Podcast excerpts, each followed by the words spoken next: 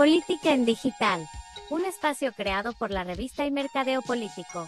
Analizamos el entorno sociopolítico costarricense desde la perspectiva del mercadeo político digital, donde el centro de interés son las personas y la ciudadanía toda, en su relación con las redes sociales. La revista, el medio de opinión, mercadeo político, los especialistas digitales. Política en digital. Política en digital.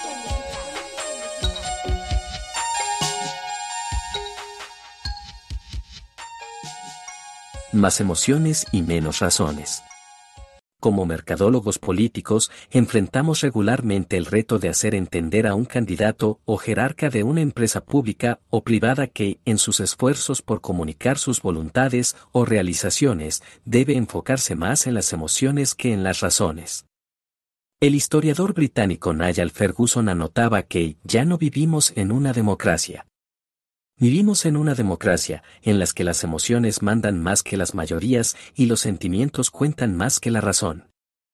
Aunque no les guste a los amantes de los números y las estadísticas, el cerebro político es emocional. Los electores no son máquinas insensibles que, en su toma de decisión, buscan cifras o datos. Por ello, cuando se hace mercadeo político, si se quiere ser efectivo hoy en día, se debe diseñar toda comunicación política con corazón, con sentimiento y calidez. Cuando nos limitamos a la política en lo digital, esto es lapidario. El TINC fue sustituido por el dique. La tendencia es sobrevaluar la importancia de los datos y la información. Debemos entender que hoy, nuestros electores, están empalagados de ello. La gente, como respuesta, exige simplicidad y, sin embargo, encontramos, consistentemente, una resistencia enorme en quienes tradicionalmente han manejado la comunicación política a reducir el mensaje a muy pocas palabras o segundos, para un post o un video. No se les ha otorgado a las emociones la relevancia que tienen a fin de motivar una decisión de voto para un candidato o de aprobación a una causa o a un proyecto público o privado. En Costa Rica, por ejemplo, los partidos tradicionales, principalmente, abandonaron algunos temas complicados que tienen que ver con sentimientos y emociones, perdiendo conexión con sus electores, quienes, según sus opiniones, optaron por seguir a los candidatos que se afrontaron con claridad temas relevantes para ellos. Ejemplo perfecto fue el comportamiento del elector a partir del pronunciamiento de la Corte Interamericana de los Derechos Humanos sobre los matrimonios entre personas del mismo sexo en Costa Rica. Antonio Álvarez de Santi, quien lideraba la intención de voto fue, literalmente, abandonado en favor de Fabricio Alvarado, quien sí supo conectar emocionalmente con los opositores a esos matrimonios. Sin pensarlo mucho, mayoritariamente se unieron a la misma causa que defendió Fabricio Alvarado. De cara a las elecciones que tenemos en las narices, me parece que aún los partidos tradicionales no han aprendido la lección.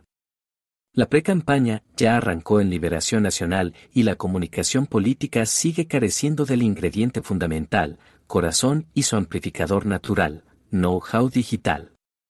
El voto se siente. Hace unos días estuvimos analizando el informe de 8 Focus Group que contratamos para descifrar el ADN de los electores en las elecciones del 2022 e, invariablemente, se nos confirmó que el voto ya no se piensa. Ahora, el voto se siente. Para favorecer a un candidato en las próximas elecciones, se apoyarán en la conexión personal que cada uno tuvo con el candidato en todo el proceso, más que en su plan de gobierno. Para quienes nos especializamos en la política digital, sabemos el camino para lograr esa conexión emocional, pero es frustrante la renuencia a hacer algo distinto a lo que hemos hecho siempre por parte de muchos dirigentes políticos y sus asesores en materia de comunicación. Los Focus Group también nos confirmaron que el ciudadano no quiere saber de política, no quiere participar y tampoco cree en los políticos. La gente está cansada de promesas que no se cumplen, de acusaciones que no construyen, de dimes y diretes que no enaltecen a las personas, como si quienes acusan fuesen dignos sucesores de la Madre Teresa o el Papa Francisco. Por favor. El elector no elige santos. Quiere hombres y mujeres como todos nosotros, con aciertos y desaciertos, que le inspiren confianza en sus capacidades, que les aseguren que tienen el talento y la vocación para dirigir un país, que los sientan cercanos. Y esto, apreciada audiencia, no está en un plan de gobierno. Para que el país pueda elegir la mejor oferta política, esta debe estar bien presentada y centrada en las emociones y las percepciones.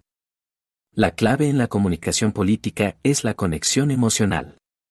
El despertar de ese ciudadano cansado de la política y de los políticos no ocurrirá con un plan de gobierno diseñado en la NASA.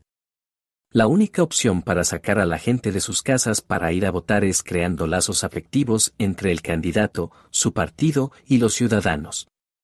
No hay otra receta. En la era del ecosistema digital. El desafío, en medio de esta crisis sanitaria y económica en que nos encontramos, es cómo crear ese vínculo cercano, afectivo, entre el candidato y el ciudadano. Para ello, se debe crear un ecosistema digital que nos conecte 24/7 unos con otros de la misma forma que hoy nos sentimos cercanos con nuestros seres queridos. Independientemente de la distancia física en que se encuentren, podemos acercarnos a ellos cuando queramos. Por medio de su Facebook o sus historias en Instagram, sabemos qué están haciendo, quiénes son sus amigos, cuáles son sus intereses, cómo se entretienen. En LinkedIn, detallamos sus atestados profesionales y sabemos en qué trabajan y desde cuándo. Twitter lo usamos para saber qué piensan, qué causa o idea abrazan y cuáles rechazan en la inmediatez. A través de un me gusta o un comentario entablamos una conversación con ellos y entre todos los que formamos parte del ecosistema digital que nos conecta ininterrumpidamente. Finalmente, si la relación es más íntima, aún tenemos WhatsApp o Telegram. Digitalmente también nos organizamos para reunirnos alrededor de un tema que nos es común como el cambio climático, la iglesia a la que asistimos o los vecinos del barrio, del actual y al que pertenecimos cuando éramos niños. En esos grupos generamos conexiones afectivas que nos sirven para compartir una idea o bien, la recomendación de una persona, de un fontanero y, ¿por qué no? De un candidato. Esto es parte del ecosistema digital que toda comunicación política debe integrar. Con el Internet, la información ya no es importante. Google se fundó en 1998, hace unos 30 años. Gracias a esta plataforma hoy tenemos acceso a toda la información que queramos. En lugar de memorizar o pensar cómo ir de un lugar a otro, solo buscamos lo que necesitamos cuando lo necesitamos. Casi que hemos dejado de pensar para estar en una búsqueda permanente. Hay tanta información que ahora apreciamos más el tiempo para procesarla que la información misma. Por ello, empezamos a consumir contenidos que nos informen en el menor tiempo posible. La reputación de quien nos informa ya importa menos. Nos informamos con lo primero que aparezca en el buscador. El rumiar los pensamientos ha muerto. La inmediatez y lo instantáneo ha nacido. Muchos de quienes participaron en campañas políticas hace 30 años siguen pensando que se siguen haciendo igual. Craso error. Antes teníamos tiempo entre el pensar, decir o hacer. Ya no. Antes veíamos la guerra en vivo y días después pensábamos y comentábamos. Hoy estamos viendo algo en vivo y estamos expresando emociones de manera simultánea, me gusta, me enoja, lo amo, lo comparto, lo tuiteo, etc. Las relaciones entre nosotros dejaron de ser causales como efecto de algo a ser secuenciales. El efecto que causó la Declaración de Derechos Humanos en la pasada elección presidencial en Costa Rica fue secuencial, no causal. Para el mercadeo político es desafiante. Lo vemos en los noticieros donde sacan primero el titular y después buscan la información para ampliar. Lo importante ahora es la prontitud sobre el contenido. Esto nos vuelve más caprichosos, impacientes, difíciles. La comunicación política ahora es diferente. Hoy competimos por la atención de los electores en un entorno mayormente digital. El mensaje se diseña distinto, se busca la atención primero y después se le pide que haga clic para acceder a la información. Por estas razones, la comunicación política debe ser diferente en nuestros días. Primero, digital y distinta en la forma en que creamos y distribuimos los mensajes, después. Hoy es más importante ser rápido y ágil que fuerte.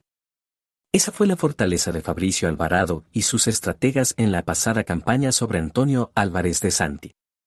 Fabricio se movió más rápido y desencadenó una serie de efectos secuenciales que lo catapultaron al primer lugar en la primera ronda. Supo conectar emocionalmente con sus seguidores. La paciencia cognitiva nuestra es de cuatro segundos. Si no captamos la atención en ese corto lapso, perdimos la oportunidad de conectar con el elector y entregarle nuestro mensaje político. Precisamente por ello, es que la estrategia de comunicación y de generación de contenidos, hoy en día, es la garantía de éxito de un candidato, causa o proyecto público o privado. Con estas reglas del juego que nos imponen los tiempos que vivimos, deben convivir nuestros candidatos, líderes, empresas o instituciones públicas y privadas. Si buscan un voto o la aprobación de una causa, servicio o producto, deben ser más emocionales en sus comunicaciones que racionales. La comunicación política actual vino a demostrar lo que Friedrich Nietzsche en la Galla Ciencia sentenció.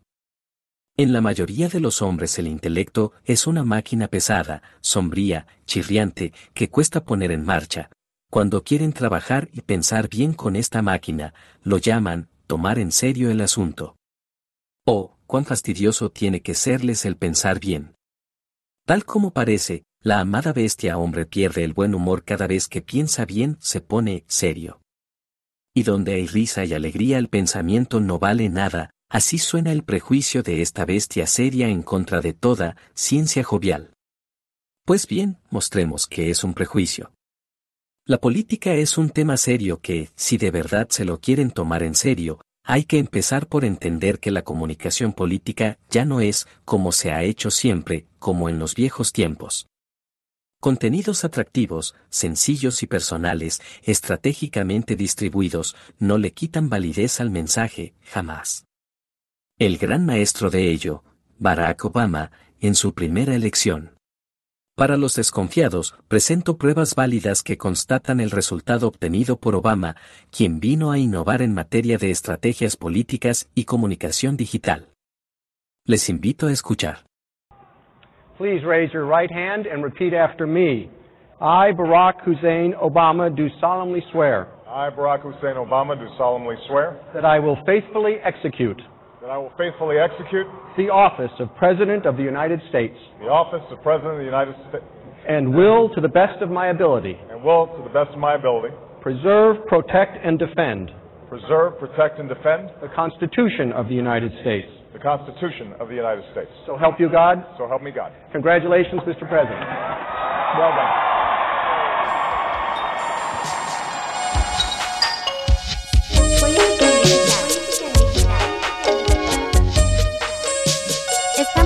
Plataformas de Spotify, Apple Podcast, Google y Anchor como la revista CR y como Mercadeo Político.